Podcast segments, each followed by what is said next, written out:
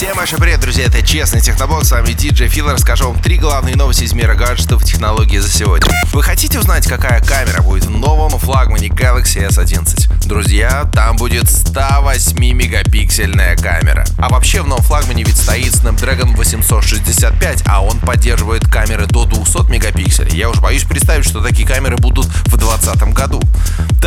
Обещают съемку видео, представляете, 8К 30 кадров в секунду и 4К HDR видео 120 кадров в секунду. А еще обещают зум в 50 раз, а может быть даже и в 100 раз. Короче, Samsung реально хочет нас удивить. Презентация S11 и S11 Plus состоится 18 февраля.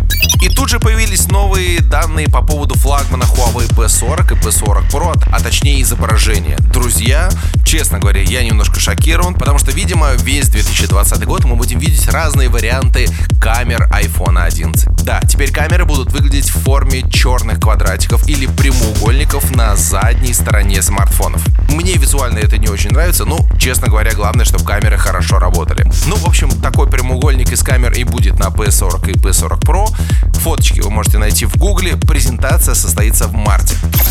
Хотите узнать, какие смартфоны больше всего покупали в России в 2019 году? Итак, во-первых, лидером продаж стала компания Huawei, и вместе с брендом Honor они напродавали на 32,7% от всего российского рынка. На втором месте Samsung, показатель 28,5%. Третье место это Apple 9,7%. Средний чек вырос от 15 600 рублей до 16 600 рублей. В денежном выражении на целых 30% вырос спрос на флагманские смартфоны, стоимость которых стартует от отметки 50 тысяч рублей. Также рынок аксессуаров вырос в 2019 году на 5%. Ну что, в целом все неплохо. На этом закончим. Меня зовут DJ Фил, это был Честный Техноблог. Берегите свои гаджеты и они прослужат вам долго.